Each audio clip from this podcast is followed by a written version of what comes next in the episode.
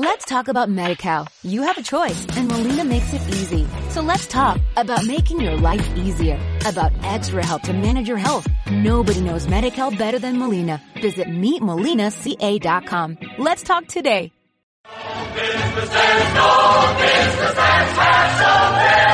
Aquí comienza Conversaciones.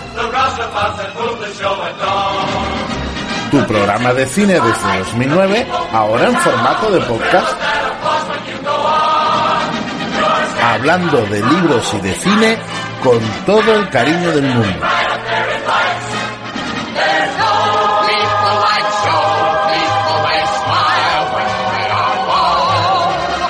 Tu pequeño espacio radiofónico frente a la gran pantalla.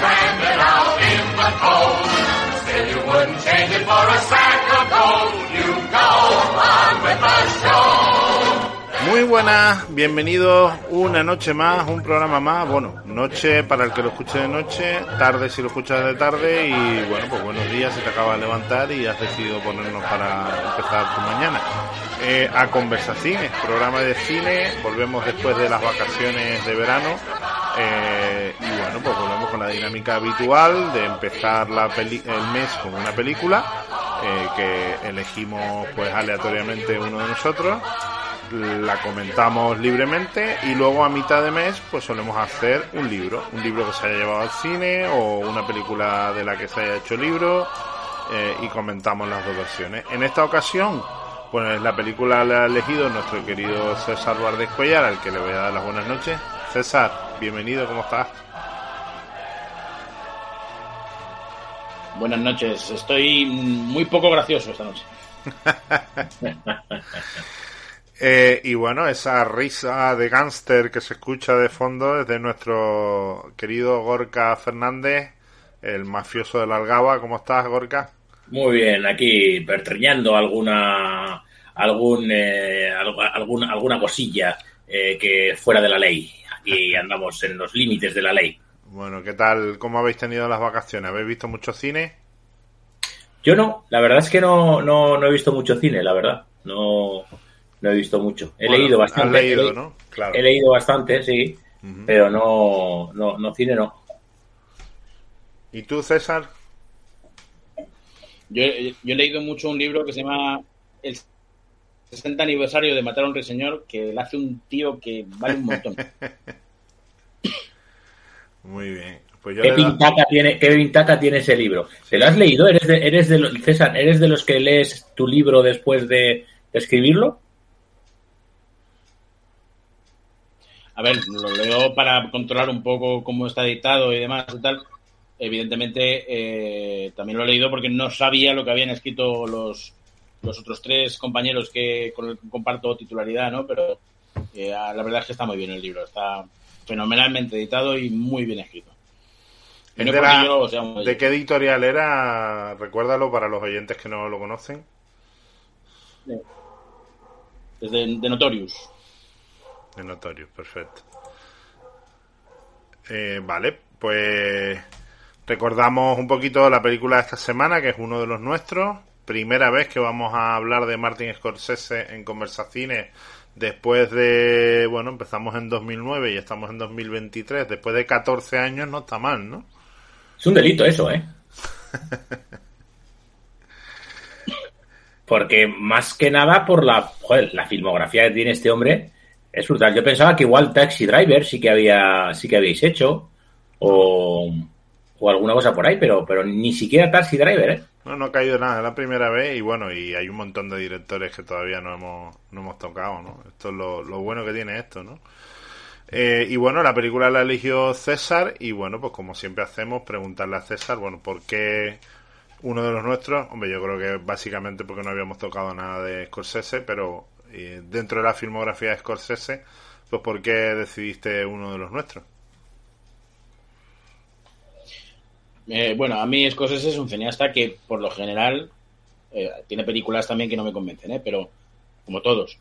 Pero eh, por lo general es un cineasta maravilloso, ¿no? O sea, yo siempre he pensado que en, la- en esa generación del nuevo cine de Hollywood que se que se que salió lo que se llamó los los, los jóvenes cachorros del cine americano, que ahora son todos unos ancianos, eh, eh, el, digamos que el narrador era Steven Spielberg, el esteta era Francis Ford Coppola, el virtuoso era Brian De Palma y el salvaje era Martin Scorsese, ¿no? Eh, y, desde luego Scorsese yo creo que es en esta ocasión yo creo que es, que la película es un festival de recursos narrativos. Sea, el tío tiene un dominio tal de cómo hacer una película que, yo me quedo pasmado cada vez que veo eh, esta y otras, ¿no? Pero, pero esta en concreto porque es que él utiliza todo lo que tiene a su alcance, todo le queda bien, todo lo hace como el mejor y además eh, creo que introduce una novedad también dentro del género propio que es el cine de gángsters, ¿no? O sea, mucha, mucha gente ha cogido esta película y la ha comparado con El Padrino. Eh, y yo creo que es una comparación que no es nada acertada, porque El Padrino, el Padrino de, Coppola, eh, se, fija en la élite de la mafia.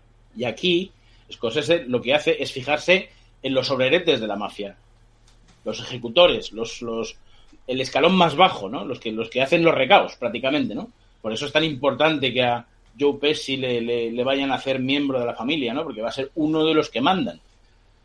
Pero, pero eh, aquí Scorsese pone, pone en juego todo el, todo el, esa ambición que tienen, que se creen más de lo que realmente son, que, que, que, son en el fondo son una pandilla de golfos de mucho cuidado eh, y que y que además pues eso es, es, es, lo, que, lo que me fascina de la película sobre todo es la cantidad de recursos narrativos, ¿no? De Taxi Driver, por ejemplo, que es, digamos, la película que da a conocer cosas en el mundo, por supuesto me, fascina también su, explosión de violencia, ¿no? en todas las películas de, de Martin Scorsese hay un tema muy claro, que es la redención, que casi siempre va a seguida de una catarsis, ¿no? O sea, casi siempre, ¿no? Y en este caso también, en uno de los nuestros también. Y en Taxi Driver, por supuesto, existe también esa redención y esa catarsis. Y, desde luego es, un autor en toda la extensión de la palabra. O sea, el tío tiene un, tiene un, eh, un corpus temático de, su obra que es eh, absolutamente coherente. Y ya digo, con una serie de, de, recursos eh, visuales, narrativos, musicales, de, de todo tipo, que le colocan en la primera línea de cualquier lista de, directores, ¿no? es, es, es fundamental y clave, clave el tema de la, del uso de la cámara, ¿no? Yo creo que es tiene un uso de la cámara muy, muy de la cámara muy muy muy peculiar. Yo creo que en esta película se ven unos travelings muy muy chulos, muy chulos. Sí, hay unos, unos planos secuencia. El plano, secuencia de. El de las cocinas y el de. La secuencia de Henry entrando con, con la novia en el club. Eso es bárbaro, pero bárbaro, porque ahí no hay ni truco, ni, ni trampa, ni cartón, ¿eh? es un plano secuencia de verdad. Hay, uno, hay unos cuantos, ¿eh? porque hay también otro donde empieza a narrarte cara por cara todos los mafiosos que están ahí sentados en el bar, aquel nocturno, además que tienen todos cara de italiano italiano-americano, ¿no? Que también está fantástico, Hay un par de planos secuencia en la película. Todos con su, con su mote, ¿no? todos, todos con su mote, ¿no? Fulanito, el ojos, no sé qué, el doble nariz. O sea, es, alucinante cómo presenta, ¿no? Yo antes, Ahí es donde antes de... coloca uno de sus recursos, de sus recursos favoritos, que es, que es el de la voz en off, que lo utiliza en muchas de sus películas. Hmm. No, yo, yo, decía que antes de entrar en materia, de analizar ya lo que es la película y tal, yo por hablar un poco de Martin Scorsese, yo es que aquí voy a ser un poquito el, el menos fanático o el menos fan de reconocer que a mí me cuesta un poco Scorsese. Eh, le tengo una admiración tremenda y amo al Scorsese divulgador de cine eh, y que ha hecho cosas maravillosas como el viaje italiano, ¿no? Este y el, y el viaje americano por, por la historia del cine que me parece una auténtica maravilla. Eh, me encanta cada vez que Scorsese habla de cine, todo lo que sabe de cine, un bestia. Pero luego como director, yo es que hay tantas películas de Scorsese que se me, se me han atragantado un poco. Y una de ellas en ciertos momentos es de la, de la que vamos a hablar hoy, ¿eh? A mí uno de los nuestros no me parece una película redonda. Me gustan mucho de ella, me gustan estas cositas que estamos hablando, pero hay cosas que se me atragantan un poco. Yo, por ejemplo, no entiendo que dure tanto. Me parece, a mí se me hace larga en algunos momentos. Y bueno, ya hablaremos, ¿no? Porque creo que... Pero bueno, esa, esa densidad es lo que define también a, a Scorsese, ¿no? Sí, pero hay otras películas que, bueno, que no se nota tanto. Y después hay películas que yo no trago de Scorsese. Yo Gangs of New York me parece una basura como un castillo. Y, hay cosas, hay otras. Él tampoco la traga, ¿eh? Ah, pues no lo sabía. y no sé, a mí hay, muchas películas de él que se me han, se me han atragantado bastante y, y, por eso no lo tengo en el pedestal de los grandes para mí. Pero, pero bueno, me van a escuchar, me van a escupir porque sé que tiene un mogollón de fans. Sé que probablemente estoy equivocado y que es uno de los grandes. Pero bueno, hay, hay películas que son maravillosas, como El Cabo del Miedo, que esa me parece bestial. O, bueno, eh, eh, Taxi Driver, que creo que es indiscutible, ¿no? Pero bueno, simplemente quería comentarlo para, para bueno, pues para que estuviera ahí, ¿no?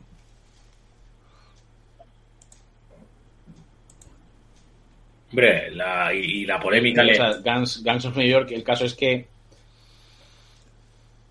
Sí, el caso es que, el caso es que eh, The Guns of New York está producida por Javi Weinstein, que luego es famoso por otras, por otros asuntos, ¿no? Pero, pero eh, es que eh, se da la circunstancia de lo siguiente. O sea, Harvey Weinstein en ese momento está produciendo tanto Guns of New York como está en preproducción de Kill Bill Tarantino, ¿no? Entonces, eh, Weinstein lo que hace es, eh, a los dos les hace la misma propuesta. Les dice, o me hacéis dos partes de la misma historia o me la reducís. O sea, lo que no puede ser es que haya una película de cuatro horas. Eso no lo quiere Weinstein de ninguna manera, ¿no? Entonces Tarantino dijo, pues te hago dos. Porque Tarantino ya se sabe cómo es, ¿no? Pues yo te hago dos sin ningún problema. Y Scorsese dice, no, pues te hago una pero como, como me, estás tocando las narices, eh, no te voy a hacer ni luego un montaje de director, ni te voy a estar eh, en, los extras del DVD cuando lo lances, ni nada de nada. Yo te cojo, te entrego la película y me desentiendo de ella. Es decir, el resultado final de Guns of New York no es el que Scorsese se tenía planeado. ¿eh? y le reconozco. estoy contigo en que no es yo le reconozco que me parece un tío espectacular de valiente, porque un tipo, por ejemplo, que hace pues una versión de la última tentación de Cristo, pues hay que tener un par de bemoles para lanzarse y hacerla, ¿no? Sin duda, sin duda. Hombre, hay, que tener, en cuenta por ejemplo, que en, uno de los nuestros eh, quita 10 escenas, a pesar de que ya son, nos vamos a las 2 horas 25, quita 10 escenas, sobre todo para que la calificación fuese R, que es eh, menores de 17, o sea, visible por menores de 17 años acompañado de sus padres. Entonces, bueno, pues también un poco se mueve un poquito en torno a unos criterios un poco, ¿no? Eh, por así decir, de, de, de, acceso al público, ¿no? O comerciales, o no sé. Ah, y luego un, un tío que tiene, bueno, para mí tiene una cosa en el, cielo que es ser elegido por Michael Jackson para hacer un vídeo musical de Michael Jackson, con lo que suponía en su época en los vídeos musicales de Michael Jackson, que nos reuníamos todos alrededor de la tele, hostia, que va a salir un vídeo de Michael Jackson. Y luego, Era el, thriller, no, ¿no? El bad, el bad. Bad, bad. Y luego películas maravillosas como El color del dinero, que a mí me parece una maravilla, ¿no? Eh, probablemente uno de los mejores registros de Paul Newman eh, ha sido Martin Scorsese quien, quien lo ha sacado. Solo por, por recordar un poco cosas maravillosas que, ha hecho también. ¿no? Y no olvidemos la clave reserva para Freixenet, que eso es un pedazo de anuncio. Sí, que ahí va, va, mucho a los clásicos, ¿no? Hace mucha referencia a Hitchcock y, y, demás, ¿no? En ese, en ese, copia totalmente, copia totalmente el, estilo de Hitchcock y le rinde homenaje en, toda regla. Y lo que menos importa es lo que anuncia, ¿no? Pero es, es fantástico, o sea, lo hace, lo hace el mejor anuncio de la historia, vamos, para, mí sin ninguna duda. Mm. Vale, bueno, pues nos metemos un poquito en materia con la película. Eh, y bueno, yo creo que es un narrador fantástico, pues, de la sociedad americana, pero yo creo que especialmente de la sociedad neoyorquina, ¿no? Es un enamorado de Nueva York, como probablemente como Woody Allen. Y, bueno, pues se le da muy bien toda esta época, ¿no? El, el hablar de, del pasado de la ciudad. Y bueno, yo creo que la película, aparte de contar la historia que cuenta, yo creo que es un tratado de amor hacia una época determinada de la ciudad de Nueva York, ¿no? Sin duda alguna, como cosa curiosa, eh, la, canción New York, New York está expresamente diseñada para su película, o sea, eh, está hecha para la película New York, New York y, surge ahí. O sea que la canción más eh, iconográfica del, de la ciudad tiene en ella tiene manos Scorsese. Bueno, ya sabéis que los, los, americanos dicen que Nueva York es la única ciudad que merece ser nombrada dos veces a raíz de esa, de esa canción, ¿no? Como los madrileños somos muy chulos, pues decimos, pues Madrid 3. Madrid, Madrid, Madrid. Hay que tener en cuenta también que de, de, Scorsese, de un poco de, su, no sé si su humildad o su falta de, de protagonismo respecto al tema de los guiones. Eh, salvo en seis de los de todas sus películas, no aparece, o sea, aparecen créditos. O sea, solamente en seis aparecen créditos como guionista. Esta película la hace con Nicolás Pileggi, que es el, autor del, del, del, libro en el que está basado, que se llama Which Way, que de hecho era un poco el nombre que querían, pero como nos has comentado muchas veces César aquí, no se pueden poner dos nombres iguales y ya Brian de Paula, de Paula había de Palma había había puesto había hecho una película y luego posteriormente una serie también que se llamaba Wisway y, y bueno pues hizo el guion con con Pilegui y todos sus guiones prácticamente todas sus películas prácticamente están están tocadas por, por él en lo, en lo del guion pero luego no se, no, no se acredita en, en los créditos.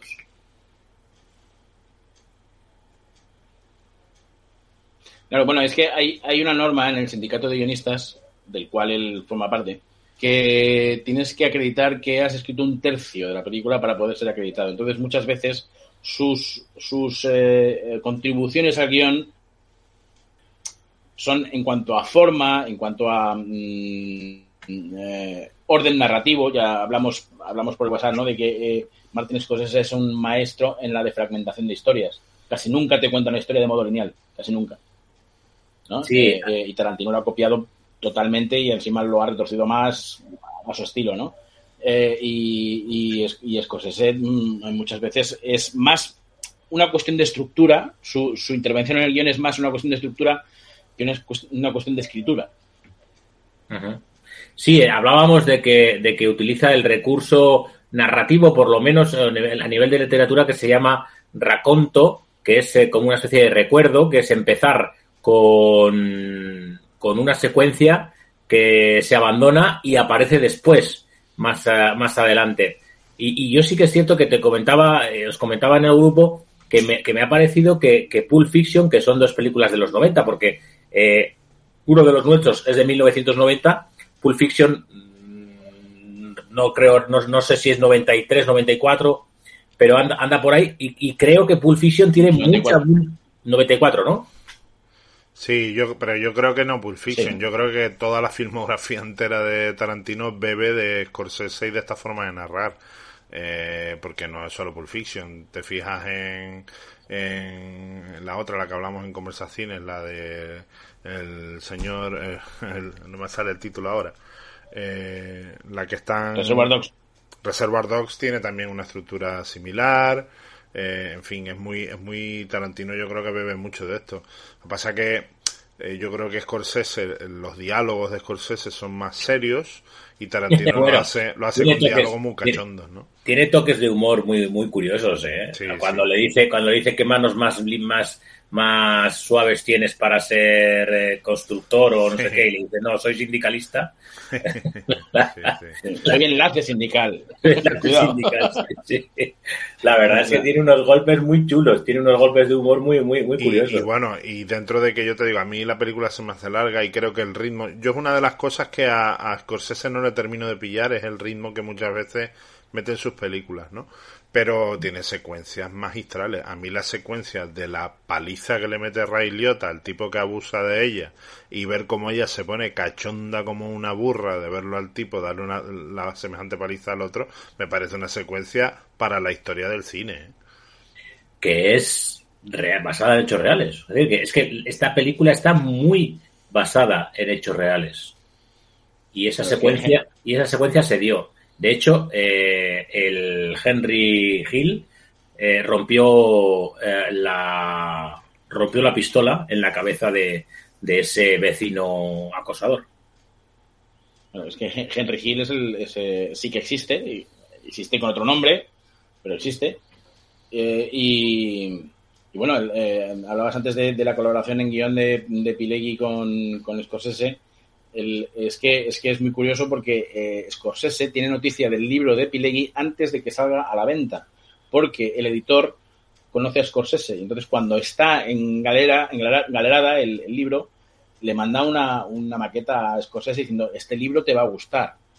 Y entonces Scorsese le encanta, le parece, diciendo esto, es el sueño que yo estaba buscando, ¿no? Entonces eh, eh, evidentemente compra los derechos de Pilegui antes de que salga la venta, que es el sueño de cualquier novelista, y, le llama y le dice, creo que vamos a hacer una gran película, y dice, y que sepas que he estado esperando tu libro toda la vida, ¿no? Y entonces Pilegui le contesta diciendo que sepas que yo he estado esperando una llamada como la tuya también toda la vida. Claro. Ahí fue recíproco, sí, sí, sí, fue, fue muy, recíproco. Me imagino que él andaría detrás del personaje de Henry Hill, que es muy curioso porque en la preparación de la película, tanto De Niro como Pesci como Ray Liotta eh, entran en contacto con, con, el propio Henry Hill y con su entorno, con gente de, de, la, de la, mafia, para poder eh, interpretar bien los personajes. Lo que me resulta curioso es, siendo Henry Hill una persona que estaba mm, pues eh, oculta eh, bajo otra identidad tuviesen la facilidad de que por ejemplo pues Robert De Niro o Ray Liotta contactasen con, con él para, para, trabajar el personaje eso todo es a través de Pilegui ¿eh? Pilegui es el que habla con Henry Hill es el que tiene el que tiene todos los datos de dónde vive y qué es lo que hace y probablemente, pues no sé, se llega a algún tipo de acuerdo. Henry Hill evidentemente cobra un cheque suculento por esto y, los tres van, van, a, van a hablar con él, ¿no?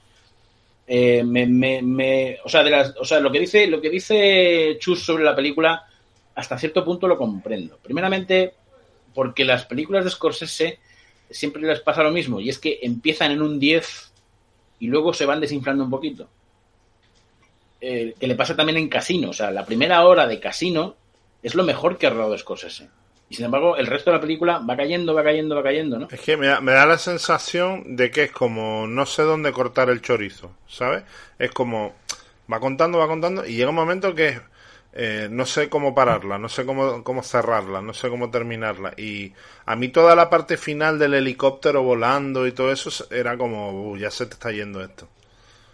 No, o sea, es, un poco el, crear el ambiente que hace que al final Henry eh, decida delatar, delatar a los, a los amigos, ¿no? Uno de los nuestros es el que delata, ¿no? Yo creo que el, el, título lo dice, lo dice desde el principio.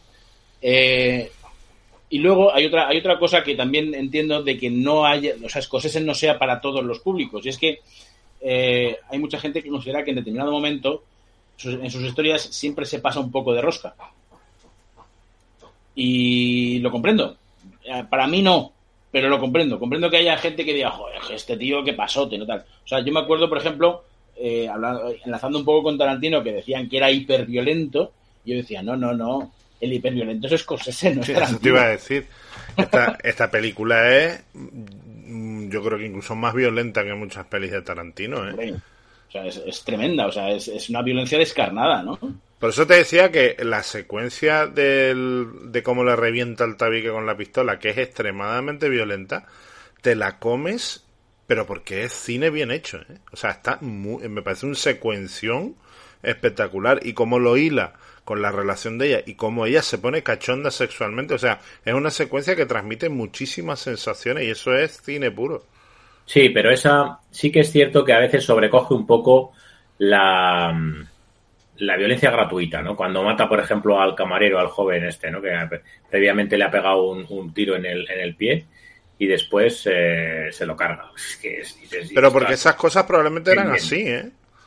Sí, sí, seguramente. no, había, no había ningún tipo Narrativamente todo eso tiene un sentido, ¿no? Porque es para eh, dejar bien a las claras que el que jode todo el invento es Pesci. Sí. Claro. O sea, es que, es que es un tío que tira, tira de pistola a la primera de cambio por la mayor de las tonterías. Por eso es tan, eh, tan Pero, fíjate. la secuencia de cómo que soy gracioso. Sí, ahí, ahí es donde yo quería llegar. Fíjate que esa secuencia es espectacular porque te transmite todo lo que puede llegar a pasar, que después te lo muestra, pero vamos, crudamente. Tú estás viendo a Pesci, que por cierto hace una interpretación bestial. El mejor. Pero bestial. Esa secuencia es buenísima porque dices, hostia, este tío es peligroso, ¿no? ¿Cuántas veces en la vida no habremos visto tíos así, ¿no? Que dices, hostia, ese tío es peligroso, ¿no? Eh, y esa secuencia está magistral. Pero probablemente si no mostrara la violencia tan dura que se ve en la película, a lo mejor no le pones la escala, ¿no? Esa es una, esa es una secuencia de falsa improvisación, ¿eh? O sea, no, es una improvisación porque el método de, de Scorsese parece ser que está centrado en ensayar, ensayar, ensayar, ensayar, y Pesti le, le planteó esta, esta secuencia en base a una experiencia que él tuvo cuando trabajaba de camarero. Y, y Scorsese se la compró, se la compró, pero queda, sí que es cierto que queda se, la, se la planteó a, a, Scorsese. Parece que no dijeron nada a Ray Liotta, que se queda un poco así como sorprendido y entre, entre su sonrisa, y me parece, a mí me parece la mejor, la mejor escena de la, de la película. La, peli tiene muchas cosas muy buenas. A mí, a mí hay una cosa que me encanta, bueno, me encantan muchas, ¿no? Me encanta ver a ese Robert De Niro camaleón poniéndose gafas de culo de botella y, y todos los registros que sacan la pantalla con camisas baratas y, y bueno, me encanta, ¿no? Me parece muy divertido el papel de Robert De Niro. Y me encanta cómo refleja, hay una cosa que refleja muy bien esta película, que es la gente sin gusto, que no tiene clase ninguna que es barata y que lo veo en las, en las decoraciones de interiores de, de estos tipos que no tienen clase, no tienen gusto, no tienen cultura y se compran de repente una decoración basada en abanicos chinos con una pared de corredera con un botón y, y esa eso que existe en, en el mundo eh, y que se ve muy bien plasmado que es eh, eh, lo único que tienes es dinero y no sabes qué hacer, no tienes gusto ninguno, no tienes eh, cultura ninguna y, te fundes el dinero. Plasma muchas cosas muy bien esta película, tiene, tiene un, un, trasfondo detrás muy interesante, ¿no? Sí, además eh, la, la, ambientación a mí me parece majestuosa, me parece fantástica la, la ambientación, como, como incluso como cómo va diferenciando las épocas de los eh, 70 a los, a los 80 y, cómo están hechas los interiores y, demás, e incluso el vestuario, el propio vestuario, eh, me parece mm, buenísimo, vamos, me parece una ambientación fantástica. Es, es, curioso porque cuando, cuando salió la película, que yo recuerdo cuando salió, eh, todo el mundo se quedaba muy sorprendido porque esperaban que Robert De Niro fuera el protagonista. Y realmente es el papel menos agradecido de los tres. Mm. O sea, yo creo que Pesci y Liotta se lucen mucho más que él en, en, la película. Sí. Y, sorprende, ¿no? Porque De Niro es la estrella. a mí me encanta, me encanta el papel de Paul Sorbino también. ¿eh? Oye, Paul Sorbino, Paul Sorbino, lo que pasa es que lo tiene fácil porque, porque es muy plano, ¿no? El, el, el, personaje. Sí, pero esa, esa secuencia de manejando el cotarro mientras preparo salsa de tomate para el bondiga, eso es maravilloso. Y como dice la voz en off, dice, Poli no tenía que correr porque no tenía prisa para nada, o sea, eran los demás los que tenían que correr alrededor de él, ¿no? Luego hay, hay, perdón, no, sigue, sigue. Sí, curiosamente Sorbino después de la película hizo varios eh, varias presentaciones en, en, canales de cocina o en, o en, en, televisiones de cocina a raíz del, del, de la película esta, que, que, está muy presente también la comida ¿eh? y, la, y lo que es el, la preparación de la, de la comida en la película. Y la, lo que es el acto de cocinar para la familia. Sí, aquí la familia es todo el grupo social que tenían ellos, ¿no? Sí, sí. Y luego, y luego hay otra cosa que me, me fascina de la película, y es el uso de la música, ¿no? Cómo utilizas cosas la música es bestial, ¿no? Es uno, es uno de los mejores. Pone temas absolutamente mm, eh, que parecen escritos para la película y no es así, es toda una recuperación, pero es bestial. O sea, por ejemplo, la música que pone cuando, cuando muestra el cadáver de los tíos que están dentro del coche rosa es maravillosa, es una pasada, ¿no? Con, con la mirada de los niños atónita, ¿no? Viendo, viendo los cadáveres. Y como homenaje a la, la, figura del crooner tan típica neoyorquina, ¿no? De los clubes, eh, los cantantes de los clubes en los diferentes momentos de la película también, ¿no? A mí un colofón musical importante es los créditos finales, que no, no recuerdo qué, qué, grupo es, pero es un música punk cantando el My Way, ¿no? Eh, Pistols. Los Pistols eran. Sí, sí, sí. Los Pistols pues me parece también un colofón impresionante, porque además termina un poco ahí en los, en los 80, en la época del punk, y, termina con el My Way, ¿no? De yo lo hago a mi manera y, a mi manera, vamos, a mi manera que es algo como muy, muy mafioso, ¿no? El, hecho de hacer las cosas como me como, como se me canten a mí. He entregado a mis amigos, lo he hecho también a mi manera, o sea, que es así. me, recuerda, me recuerda un poco la película esta que también hicimos en Conversaciones la de ¿cómo se llamaba? que hicimos con Juan Caso, que había una secuencia que hablaba, que salía la música de Yesterday, que era lo peor de la película. Eh, la que la portada es el, el bar el puente de Manhattan no el puente de Brooklyn desde el, desde ay espérate a ver la voy a buscar a ver porque estoy vamos estoy de un memorión que flipa hay que tener en cuenta también los cameos, ¿no? El cameo del padre de, de Martin Scorsese y, sobre todo eh, un cameo, ya, ya es un papel importante de la madre de Martin Scorsese siendo la madre de, Tony DeVito, ¿no? Que salen muchas, ¿eh? Sale, sale, mucho, sale mucho. Y es más, eh, sale con texto, ¿eh? O sea, que la mujer tiene que decir su... Sí, sí, su parlamento. Su parlamento, claro. Sí, sí, sí. Y bueno, sale Samuel Jackson en un papelito. Ah, sí, sí, sí, sí. Sí, sí, sí, sí, es curioso también como también es muy frío cómo se cargan al personaje de, Samuel L. Jackson, ¿eh? Y, eh, vamos, tremendo. O sea, a mí me parece una, ahí en cámara lenta la secuencia posterior a cuando se lo cargan, que es eh, Tommy eh, disparando el arma en cámara lenta, me parece bestialmente violenta. O sea, una, una cosa, porque además salpica la sangre y se ve.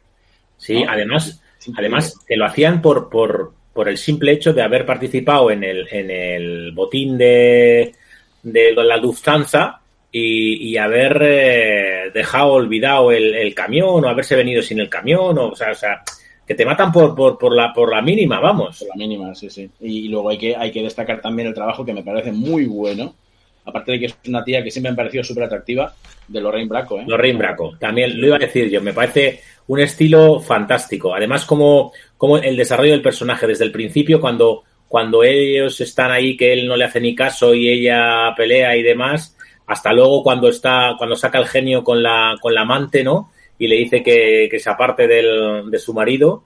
Y incluso al final, cuando se mete incluso en el negocio ella también, ¿no? Que, que entra dentro de, de, lo que es custodiar la droga y, y llevarla para aquí llevarla para allá. Me parece, me parece un papelón también un el, de, el de los Rain Bracos. Sí, el personaje está muy bien evolucionado porque mm, empieza como una simple chica que desea que le hagan caso y tal, y que luego le va mucho que el tío sea un chulo, le va un montón, y cuando se enfrenta a ella, le empieza a hacer gracia. diciendo, ojo, que este tío tiene, tiene su.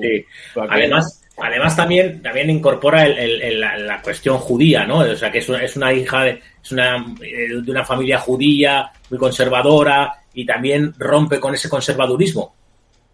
Sí, sí, también. O sea, es, que, claro, eh, los diferentes clares mafiosos que se movían en Nueva York, los judíos, los irlandeses, que también aparecen, porque Henry es, irlandés, de hecho.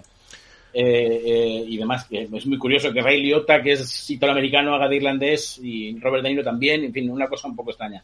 Sí, la, la, película que os decía yo es la de uno, la de Eres una vez en América, que también ah, sabe Robert De Niro también y, y, es seis años anterior a esta. Sí, bueno, ocho años. también son otras intenciones, ¿no? Es como es, es, es el arribismo llevado a, a lo máximo, ¿no? Y como prácticamente los políticos son mafiosos modernos, ¿no? Eh, eh, es así, ¿no?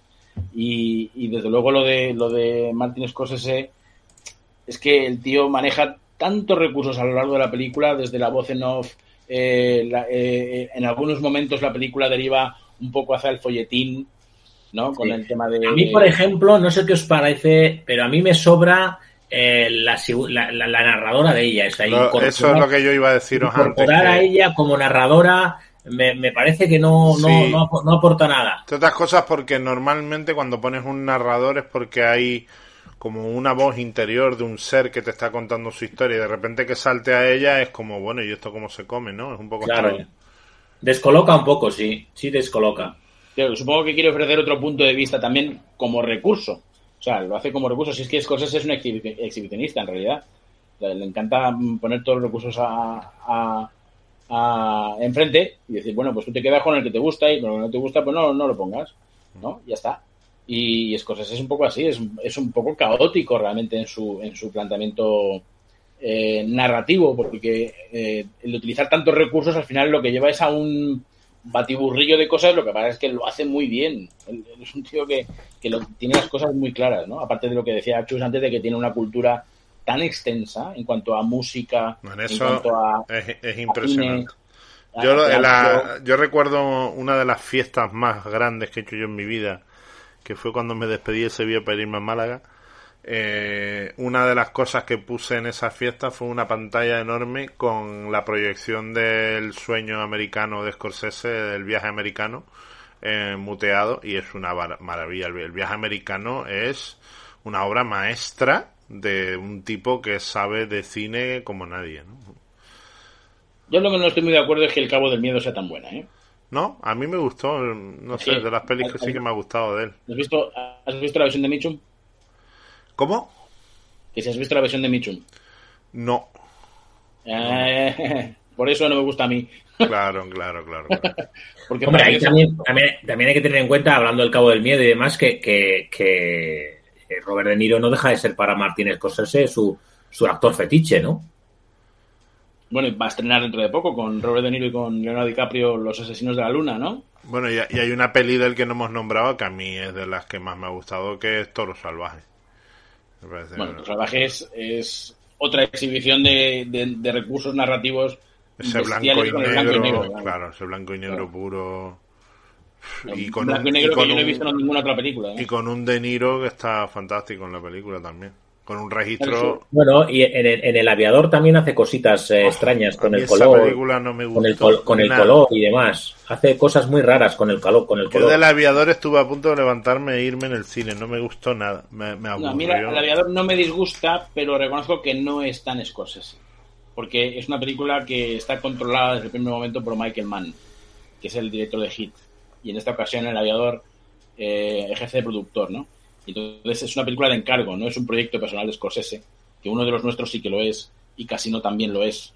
¿no? Eh, y, pero sin embargo el cabo del terror Scorsese la hace por despecho. ¿Y luego? Porque le dicen, le dicen que es que no es capaz de hacer cine comercial. Y entonces dijo que no soy capaz de hacer cine comercial, o vais a cagar. Yo le reconozco del miedo. una cosa eh, que es muy difícil. Él tiene dos películas que han conectado muy bien con la gente joven que a mí no me gusta ninguna de las dos, pero que son dos películas que a las generaciones posteriores a la mía eh, las he, les he escuchado nombrarlas mucho, visitarlas, revisitarlas. Incluso hay una de ellas que se ha convertido en cultura popular del meme, que es El Lobo de Wall Street.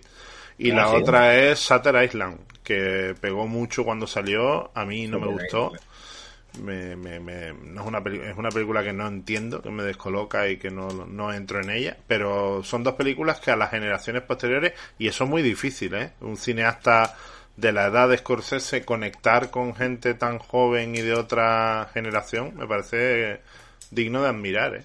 A mí me gustan las dos, ¿eh? Saten Aslan es desgarradora. Al final, el final es desgarrador. Pero claro, es, es lógico que no te guste Shutter Island, Chus, si no te gusta Corredor sin retorno. ¿Y Silencio? ¿Qué me decís de Silencio? Que la he visto yo a cachos en diferentes películas, en en cadenas, y me parece que la historia, atreverse con eso, o sea, que ha tocado el tema a nivel de, de- espiritual o, católico, ¿no? Con el tema de la última tentación de Cristo, que yo recuerdo en el 88 el revuelo que hubo, que fue tan, tan, es un, un re- un revuelo parecido al que hubo con el, con los eh, versos satánicos de Salman Rushdie, y con silencio vuelve otra vez a retomar el tema ese de- del cristianismo, ¿no? Con, con esa con esa llegada de los jesuitas a Japón y, y esos martirios. A mí me parece una muy buena película, muy buena película. O sea, eh, muy arriesgada. Estaba claro que esa película no iba a tener éxito, pero me parece muy buena película, ¿no? O sea, mm, creo que creo que esa certeza que destila sobre que aunque renuncies en la fachada a tus creencias, dentro de ti puedes seguir creyendo lo mismo, es muy interesante y además lo comparto completamente. Y, y además que tiene secuencias absolutamente maravillosas, ¿no? O sea, esa, esa, esa crucifixión eh, en el mar En el mar. Es, es Kurosawa puro, vamos. Sí, sí. Que además bebe, bebe de muchísimos cineastas, o sea, Scorsese como, como tiene esa cultura que hemos hablado antes, gran parte de su cine se basa en Peckinpah, gran parte de su cine se basa en Kurosawa y gran parte de su cine se basa en Samuel Fuller. Ujú. Otra película suya que tuvo mucho éxito fue Infiltrados también. Mucho mejor que la versión, la versión coreana, creo que es, ¿no? Que se llamaba Infernal Affairs o Se Asuntos llevó- Infernales. Se llevó el Oscar eh, por Y esa se, se llevó el Oscar, sí, sí, ¿no? Y por fin, después de, de- de ocho nominaciones, consiguió llevarse el Oscar, que creo que llegó a obsesionarse un poco con Clint Eastwood, porque compitió dos o tres veces con él y se resulta que siempre Clint Eastwood se la llevaba. Entonces, que como que llegó a decir, no, no, vamos a estrenar el otro año, porque si estreno el año de Eastwood, no gano. Sí, sí, parece que hubo algo de eso, ¿eh? Un- una cierta psicosis anti-Eastwood por parte de él. Y creo que es la, la única vez que trabajó con Jack Nicholson. Y es la única vez que trabaja con Dan Nicholson, que además trabaja de rebote, porque ahí en ese papel eh, estaba, estaba mm, previsto Robert De Niro, pero Robert De Niro abandonó el rodaje porque le surgió la oportunidad de dirigir su segunda película, que se llama El Buen Pastor, y que es muy buena y que recomiendo, por cierto, y que nadie conoce. Sí, sí, fantástica. A mí esa película me, me gusta mucho. Él, él saca lo mejor de los actores, ¿eh? O sea, como director de actores, a mí me Ahora, parece bestial. ahora va a estrenar una con de, con De Niro y con DiCaprio. Sí, sí, Los Asesinos de la Luna se va a llamar. A ver qué tal. Y que me llama la atención porque vuelve Brendan Fraser. Cuatro, cuatro horitas, ¿eh? Cuatro horas, madre mía. Sí. Sí, sí, ya con el irlandés ya nos nos, nos tuvimos que, que, que poner el linimento en las rodillas. El irlandés tanto tiempo sentado. Me costó, me costó mucho esa película, sobre todo con lo, el CGI este raro que metió en las caras a los actores. Me, me costó, me costó un montón. No, y además, además el, el tema Netflix, que es un poco de juzgado de guardia, que nos obligó a ver las películas a, lo- a los críticos. Netflix no hace preestrenos, no hace nada. Entonces tienes que meterte ahí como puedes en, los dos- en las dos semanas de exhibición que hacen en cine y con una película de Martin Scorsese, con Robert De Niro, con Harvey Keitel, con Joe Pesci, con, con, con un montón de gente muy importante, con Al Pacino, joder. Y resulta que, claro, para coger una entrada tienes que, que, que, que y deseártelas, ¿eh? Yo, o sea, yo cuando fui mm, tuve que coger las entradas casi un mes antes del estreno para poder, para poder ir a verla. Yo recuerdo a mí el tema ese del maquillaje, del CGI y el Har me sacó de la película. quedó de raro. Sí. Quedó raro, eso, en eso estoy, estoy de acuerdo. Pero la película en sí está muy bien, ¿eh? Está muy bien. O sea, lo de... He oído que pintas casas. Bueno, hemos hecho, estamos haciendo un especial Martin Scorsese, ¿eh? Bueno, oye, mira, pues siempre que hablamos de un director, de- pues hay que repasar un poquito la filmografía, ¿no? A- Hay veces, a veces hay que poner en contexto una, una obra, ¿no? O sea, uno de los nuestros se estrena en un momento, o sea, para enlazar, por ejemplo, con la última tentación de Cristo, eh, cuando él está, eh, está eh, presentando la última tentación de Cristo en Venecia, el Festival de Venecia tiene, tiene grandes dudas porque, porque sabe que va a levantar polémica y más en Italia, ¿no? Entonces le ponen una legión de guardaespaldas alrededor de él. Y entonces Ray Liotta, en ese momento sabe que él está, está adaptando ya, está trabajando en el, en el guion de la adaptación de uno de los nuestros y él quiere hacer el papel de Henry. Se acerca a Venecia porque él está presentando también otra película y entonces se acerca a Scorsese y claro, los guardaespaldas le tiraron al suelo y entonces Scorsese dijo, no, no, no, no, no, que le conozco, que le conozco, tranquilo, no pasa nada y tal. Y entonces parece ser que le convenció mucho que fuera el, el que hiciera el papel de Henry por la reacción de Liota, que fue totalmente mansa, como diciendo que solamente quiero hablar con él, que no pasa nada, que tranquilo está, ¿no? Pero fue una, una reacción de revolverse y de ser violento y tal, que si hubiera sido así, no se dado el papel de Henry. Lo que hay que hacer para conseguir un papel, ¿eh? Viajar hasta Venecia, ¿eh? Vamos, y encima tremendo, luego, vamos. Y encima luego Sí, tener sí, esa, esa, esa cachaza de, de, de, no, no, a ver, de no, no tener, no, no, es, no es poner la ira, ¿no? no Exacto, sí. Claro, es, es un poco pues el- el- lo que les pasa a los mafiosos, ¿no? O sea, que cuando les pillan, pues bueno, que te han pillado, ¿qué, qué le vas a hacer, no? Tampoco agravan la situación. es un poco en ese, en ese plan. Pero vamos, eh, eh, Hay un- cuando se estrenó la, la última tentación de Cristo, hubo de todo, ¿eh? Hubo ataques de los católicos más fundamentalistas en todas las partes del mundo. Sí, sí, sí. Sí, sí, sí. Sí, sí, sí, sí. Lo hubo, Eh, lo hubo. Yo digo, un tío valiente y insisto, eh, un tío que hay que, que, que vamos a echar mucho de menos cuando se vaya por todo lo que aporta a nivel de historia del cine, lo que reivindica la cultura cinematográfica. Tiene un documental también que hizo en el año 2010 para homenajear la figura de Elia Kazan, que es uno de mis directores favoritos y que es una figura súper controvertida, ¿no? De, de, la historia del cine americano. Y bueno, yo creo que Scorsese es, un, es uno de los, de los que está en ese club de, de los que aportan, ¿no?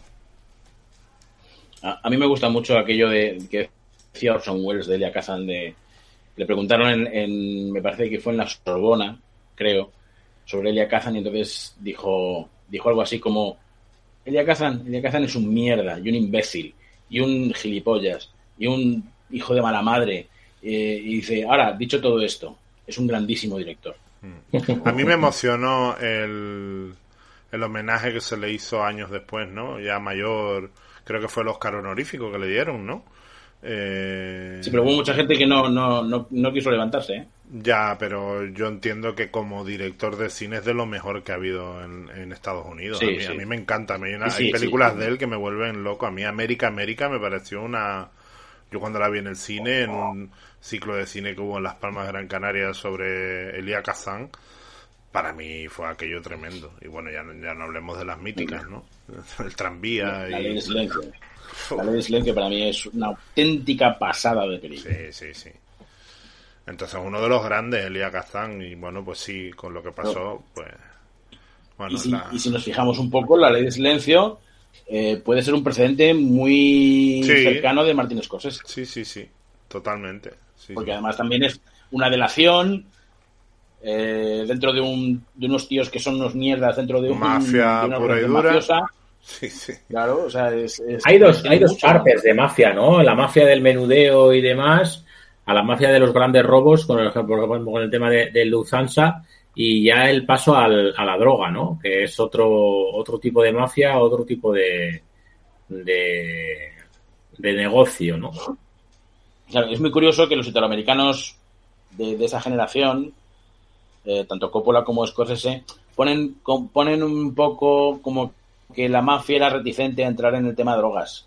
Como que eso era ya otro tipo de negocio ya demasiado sucio, ¿no? O sea, no, no querían, porque Polis le avisa claramente a, a, a Henry que no se meta en eso, ¿no? Que, que eso no es un negocio para meterse. Lo dice claramente. Sí, sí. No, y, ¿no? y Y también el- está muy bien el cómo se va degradando esa pareja, ¿no? Y cómo van perdiendo el sitio, los papeles, la droga te va destruyendo poco a poco y cómo llega un momento que se quedan sin nada, ¿no? Que la droga te ha destruido por completo, ¿no? Eh, Claro, no, sí, sí, hablábamos del- del- de, la, de la evolución de, de Lorraine Bracco, ¿no? De cómo, pues al final ella se va integrando en todo y al final pues ve que todo se va a la mierda por, por culpa de la droga y de que Henry se haya metido en, en el, en el en el menudeo, ¿no? Las secuencias que están muy bien también son las de las visitas a la cárcel, ¿no? Eh, todo ese ambiente chungo de lo que es la cárcel, de, no sé, me parece que hay muchas cosas. bien. que Hombre, y es una esa, cárcel de mínima seguridad. Y ese privilegio que tenían de cárcel, ¿no? En el que estaban ellos en su en la cárcel con sus privilegios comiendo comiendo elefante o langosta. En Albornoz, en Albornoz, haciéndose una cena con pan, con whisky, con, con una, una, buena carne, en fin, no está mal. O sea, son casi, casi unas vacaciones, una residencia. ¿no? Sí, sí, sí. Sí, estaban un ratito y volvían. Y luego eh, todas esas secuencias de, de cuando el personaje de de, de Ray Liotta es un, es un chaval, ¿no? Y se va haciendo hombre y se encuentra como pez en el agua en, en todo ese ambiente está muy bien, ¿no? De cuando el padre el padre le pegaba, el tema del colegio, eh, cuando se presenta con el traje allí delante de la madre, toda esa parte está, está muy bien. Y además, otro recurso que utiliza, que son las fotos fijas. O sea, utilizan no solamente un muestrario de fotos de, de, de, de, la época en la que Henry se casa con, con ella y tal, sino también cuando, por ejemplo, cuando el, el chaval eh, incendia los coches, al final acaba con una foto fija, ¿no? Con, con el sí. chaval huyendo de la explosión. Uh -huh. ¿no? O sea, es que, es que son una cantidad de recursos. Es que no hay, no hay cineastas modernos que utilicen tantísimos recursos, salvo quizá, quizá, y que me perdonen los puristas, que sé que hay mucho que va en contra, salvo quizá Christopher Nolan. Mm. Es el tío que está utilizando más recursos ahora mismo. Pedazo de director. Más que demostrado ya, ¿eh? Mañana se retira Christopher yo, Nolan yo y ya tiene, es... ya tiene, filmografía para pasar a la historia del cine, ¿eh? Sí, yo creo, yo creo que es el tío que está ofreciendo más calidad últimamente. Y además calidad mmm, eh, buscando nuevas formas. Pero todas sus películas, ¿no? porque hasta las pelis pequeñas, a mí Memento me encanta. Memento es una maravilla de película. O sea, que es que viene de Una serie. película que también podría haber dirigido Scorsese, ¿eh? Perfectamente. Sí, sí. Con esa defragmentación del relato tan, tan brutal, ¿no? No, o sea, y es que, que es un camaleón que ha tocado mil géneros, se ha metido en el cine de superhéroes, creo que ha sido de los pocos, porque yo odio, y lo digo así de claro, y me van a caer encima, el cine de superhéroes lo odio. Y me parece de los pocos que ha hecho cine de, o sea, que yo me veo una peli de Nolan de las que ha hecho de Batman y me parece una maravilla. O sea, en fin. Claro, ahí, ahí eh, hizo la, la, la vieja, el viejo truco, ¿no? Dice, voy a hacer tres películas que hagan mucho dinero y luego ya puedo hacer lo que quiera. Y eso es lo que está haciendo. Pero que están muy bien, que son muy buenas pelis. Sí, sí, sí, que ofrece calidad. Eso, eso no hay quien lo quite. Y lo que ha hecho ahora con, con, Oppenheimer a mí me parece una pasada de película, pero bueno. Eh, para gustos colores, a mí me encanta, me ha encantado la película. Sí, sí, pero a mí bueno, también me gusta. ¿eh? Eh, volviendo un poquito a Scorsese, que nos queda poco tiempo. Eh, yo creo que no hay nadie que haya filmado las manos de Paul Newman como este señor. Y, y ya por eso tiene mi respeto eterno. Bueno, es que, es que las virguerías, por ejemplo, en el color del dinero, es que eh, hasta me, me, alucinó un plano en el color del dinero en el que, en el que pone la cámara como si fuera una bola. Qué película más maravillosa. Y eso que era difícil. acompaña la bola, o sea, es que es alucinante. Es dificilísimo hacer esa película porque tiene la, la, la precursora, ¿no? Con, marcando el nivel, ¿no? La del gordo de Minnesota era, ¿no? Eh, el Buscavidas. Sí. El Buscavidas, ¿no? Que es una obra maestra. Entonces, claro, ponerte a la altura del Buscavidas y yo creo que lo consigue. A mí es una película que me, me gusta mucho. Y el dúo que hacen los dos, eh, porque creo que, que Tom Cruise está fantástico en esa película también. Eh, a mí esa película me gusta mucho. Y la, la mirada de perdedor de Newman es acojonante en esa película. Sí, sí. Además, ese final, ¿no? Eddie Felson ha vuelto y ha vuelto para ganar. Y ahí terminas, ¿no? Y dices, oh, macho, me dejas, me dejas lo más alto. el, eh, pero Scorsese es un cineasta que ha evolucionado muy bien en cuanto a en cuanto a, a, las épocas, ¿no? O sea, yo creo que se ha adecuado muy bien a los 70, se ha adecuado muy bien a los 80 y se ha adecuado muy bien a los 90, ¿no? Y, y que luego ha hecho cositas que no nos gustan como Guns of New York o esa no, y, y, tiene peli que, de olla que fue Kundun. Hay una peli que tiene un montón de admiradores que es el rey de la comedia, ¿eh? Que no está mal, no está mal, lo que pasa es que no es lo que esperas después de Toro Salvaje. A mí yo ahí que, ese De Niro no me pega nada. Basó, yo que se basó básicamente muchos planos en el rey de la comedia. ¿Cuál, perdona? Joker, Joker. Ah, Joker, sí, sí, sí, sí. Sí, sí, sí, sí, sí. Bueno, Joker al fin y al cabo bebe de Scorsese. O sea, es una película Sí, que bebe total, totalmente de Scorsese. Total, sí, sí. Eh, o sea, es que estamos hablando de un cineasta referencial. Claro. ¿no? O sea, no es un cineasta que, que, mm, hizo tres, cuatro buenas y luego ya pasó. No, no, es un cineasta referencial. Es un tío que rompió esquemas, rompió moldes, se unió con unos compañeros de generación. Bueno, recientemente acaba de morir eh, William Friedkin, que es el director del Exorcista y de French Connection, Mm. que era de esa generación, pero que se consideraba un poco fuera porque decía Scorsese, Spielberg y De Palma y Coppola eran unos niños pijos que iban a la universidad a aprender a hacer cine. El único que no fue a la universidad fui yo. ¿No? Señores, nos quedan dos minutos, que es el tiempo suficiente para decirle a los oyentes qué es lo que viene a continuación. Gorka.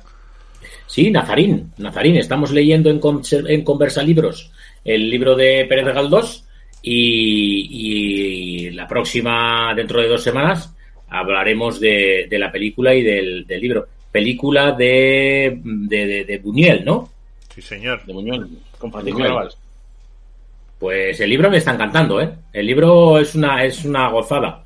Mucha riqueza lingüística, muy, muy Pérez Galdós y me está encantando.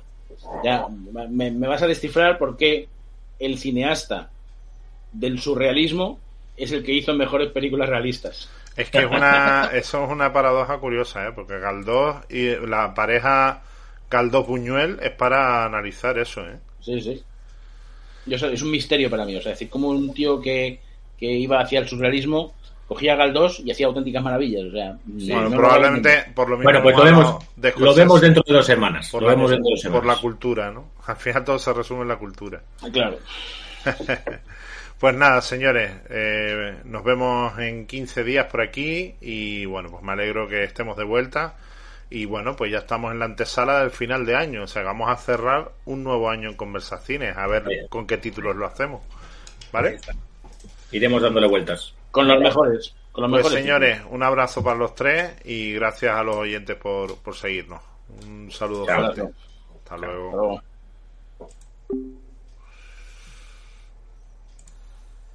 Let's talk about MediCal. You have a choice and Molina makes it easy. So let's talk about making your life easier, about extra help to manage your health. Nobody knows MediCal better than Molina. Visit meetmolinaca.com. Let's talk today.